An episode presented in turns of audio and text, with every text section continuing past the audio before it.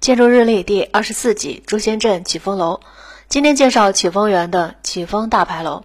牌坊是中国文化中特有的现象，是一种有柱门的结构，但是没有四面围墙的建筑物。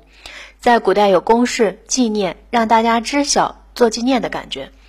牌坊最初的目的有功德牌坊、贞节牌坊、道德牌坊，还有科举的家族牌坊等等，也有历史文化牌坊。对一方地域文化历史时期的记载和建筑呈现，启丰楼就是一座对开封历史记载的牌楼。听名字就是一座记载着标志开封起源的建筑物。开封八个朝代时代发生的历史事件都雕刻在了牌楼上。虽然现在信息的储存和记载更加的数字化。更轻便，但牌楼这种建筑还是让人感慨历史的沧桑和厚重。雕刻表现在木石砖上的建筑工艺，表现了中国人民古朴勤劳智慧的特点。提起牌楼，比较多的还是北京以及南方的牌楼建筑比较多，一般是用木头、石头、砖、琉璃、水泥等材质建造。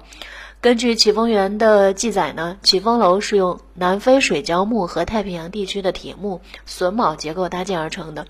与传统牌楼柱子是否出头窜天的分类不同，启丰楼最大的特点是绝对的宽和高，它宽三十六米。高十六点八三米，进深有十一米，一共有七个门、八个柱子，是记载开封起源以及历史文化的标志性建筑。